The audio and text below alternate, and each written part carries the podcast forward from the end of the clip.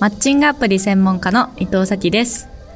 この番組では恋愛メディアの編集長として800人以上にインタビューを行い、恋愛に関する悩みや疑問を解決してきた私が恋愛の黒歴史や失敗談を体験者の方のお話を聞きながらアドバイスや恋愛の悩みに答えていく恋愛のお悩み相談番組です。今回お話しいただくのは26歳の女性、上風さんです。初めてできた彼氏の誕生日に関するお話をしていただきました。大学生の時に、まあ初めて彼氏ができたんですよ。うん、ちょっと水商売をしてて、ガールズバーみたいなところで働いてたんですね。うん、で、ちょうどお客さんの息子さんがめっちゃタイプやって、え、めっちゃお兄さんかっこいいですねって言ったら、向こうも、いや、お姉さんもめっちゃ可愛いですねって言ってくれて、で、話していくうちに大学一緒やってなって、しかも俺、めったにお父さんと一緒に飲みに来おへんから、うん、ほんまに運命やな、みたいになって、で、まあ、まあ、付き合ったんですけど、しばらくして、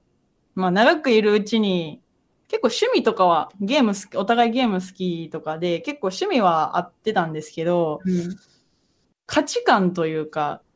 その時も彼氏と価値観が合わないと。で、どこが合わないかっていうと、あの、初めて喧嘩した時なんですけど、誕生日かな、うん、彼氏の誕生日の方が早く来るんですよ。7月生まれなんで。あの、祝いたいから、バイト休めるって聞いて、休める、その日休んどくわなって言われて、私も初めてだったんで、うん、もうなんか、いっぱい用意してたんですよ。なんか、恥ずかしいけど、なんかこう、アルバムみたいなのも作っちゃって、うん、なんか、プレゼントもいっぱい買って、ってして、楽しい、で、なんか、来週楽しみやな、みたいな感じで LINE 送ったんですよ。じゃあ、え、来週なんかあったっけ？って言われて、え、あんたの誕生日やんか、ってって、うん、え、あ、え、俺、その日バイトやねんけど、とか言い出して、うん、え ?2 週間、3週間前ぐらいに、この日開けれるって言ったよね、って言って、うん。いや、バイトやな、みたいな。うん、また今度でいいって言われて、え嘘やんってなって、うん、その日に言わんと意味ないやん、みたいな、そのためにさ、わしもバイト休んだし、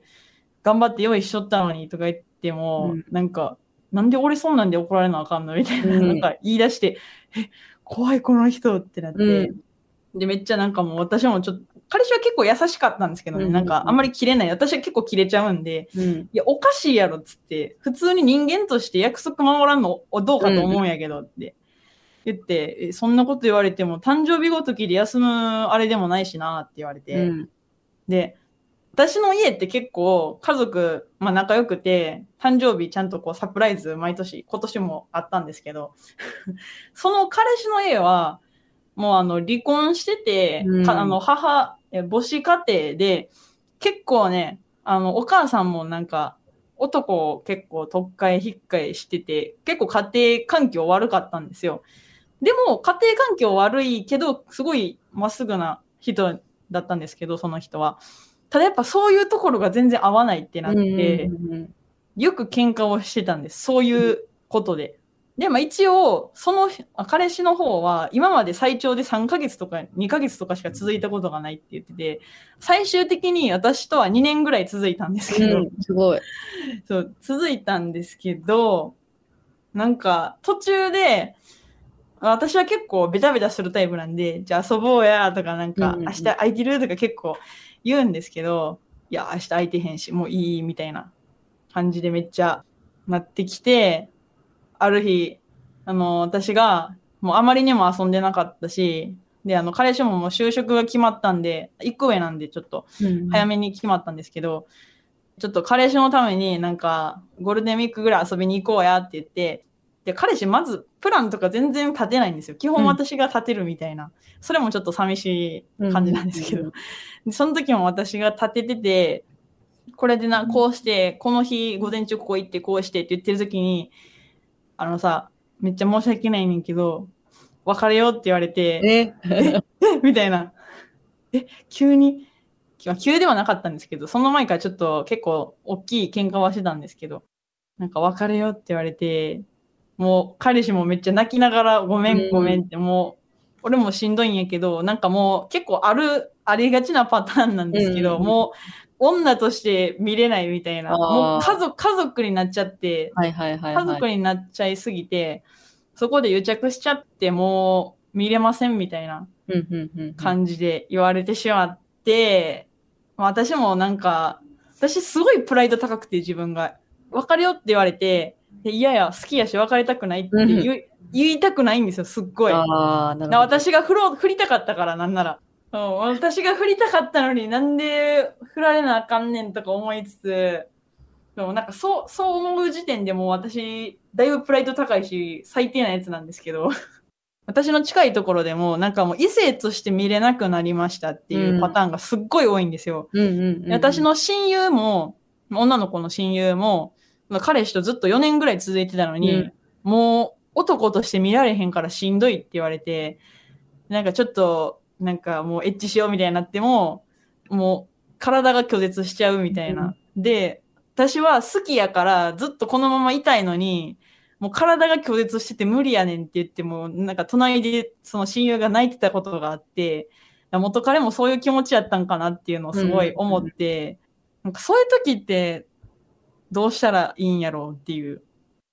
自分が見れなくなった時じゃなくて、相手から見られなくなっちゃった時。両パ、私はでも、なんか男として見れなくなったっていうのはなかったので、うんうんうんどっちかというとまあ、女として見られなくなった時ですかね。うん一応見た目の問題もあると思うんですけど、うん最初は髪の毛もずっとなんかもう、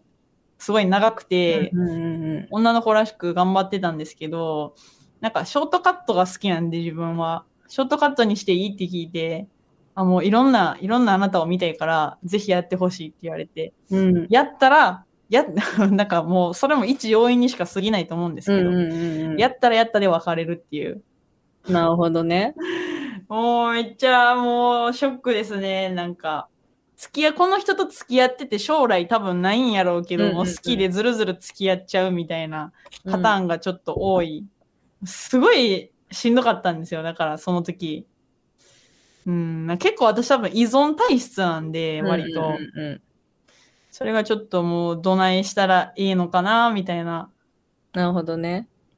ああ、そうです。まず、一個思ったのが、価値観が合わないっておっしゃってたんですけど、多分価値観って合わせるもんじゃなくて、理解するものでしかないかなと思ってて、価価値観ってもう人それぞれ10人と色で全く違うんで、あ合うとかないんですよ。ただ理解するっていうのが大事で、あ、彼ってご家族の事情で、そんなに別に誕生日って重き置いてないんだなとか、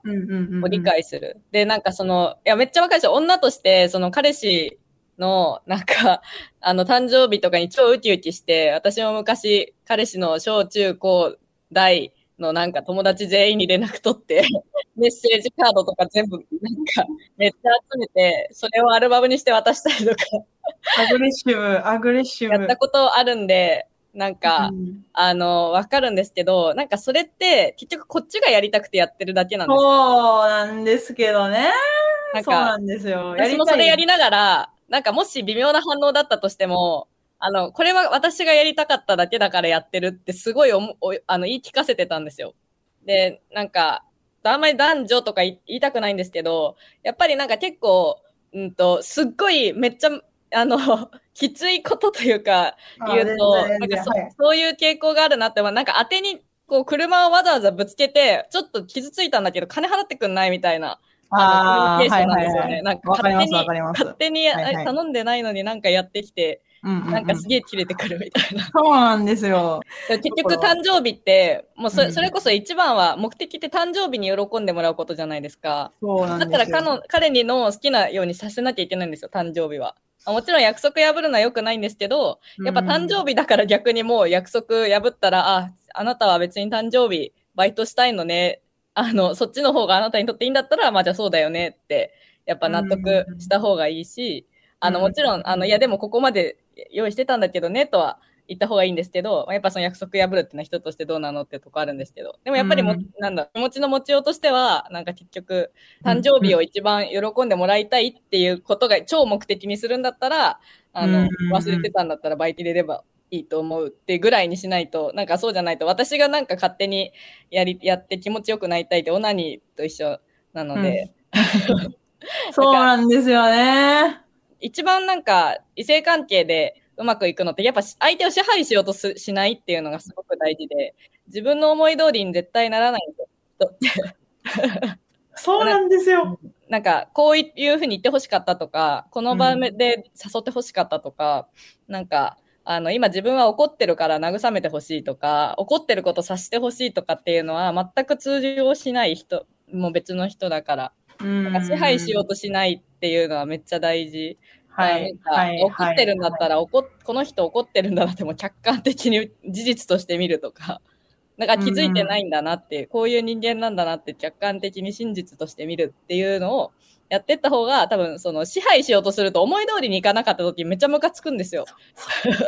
悲しいし。そうそうそう。うん、まあ頭では分かってるんですけど、なかなかやっぱ、うん、あ、これは支配しようとしてるから、うん、違う、あの人はもう他人やから、そうしないとって頭では分かってるんですけど、理屈は分かってるけど、やっぱこう思うことって歯止めが効かないじゃないですか。うんうんうんう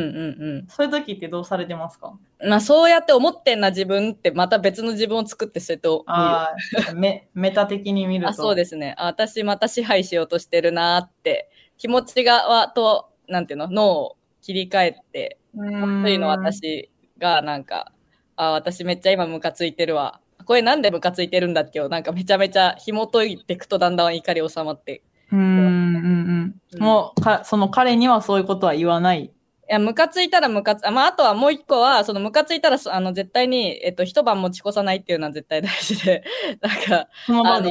はい、客観的に見て、うん、なんか私怒ってるな、何怒ってるんだろう。あ、この、なんか約束を破ってく、破ったことに対して怒ってるんだ。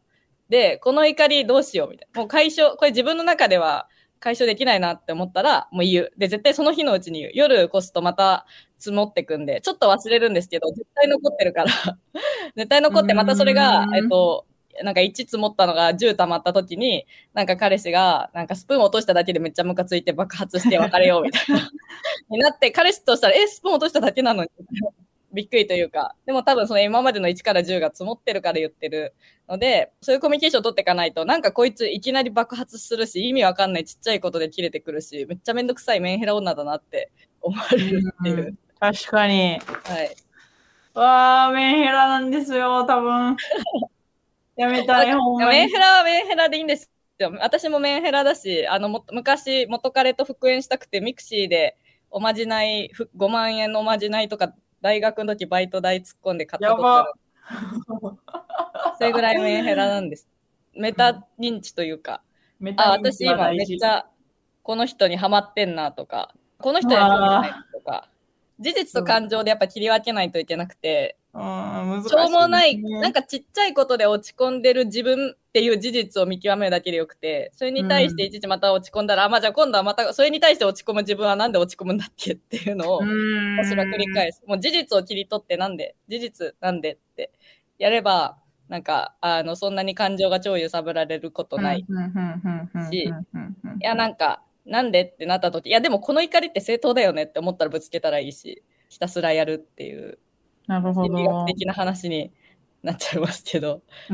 嫌われる勇気とかにも書いてあったやっぱ馬をこう水のところに持っていくのはできるけど、水を飲むかどうか馬の自由みたいなのがあるんで、結局人をこう、なんていうの、最後はその支配できないし、その人の自由だからこっちで責めることもできないよっていうのを理解するです。もうメンヘラでも大丈夫ですよ、全然。メンヘラじゃなくなる。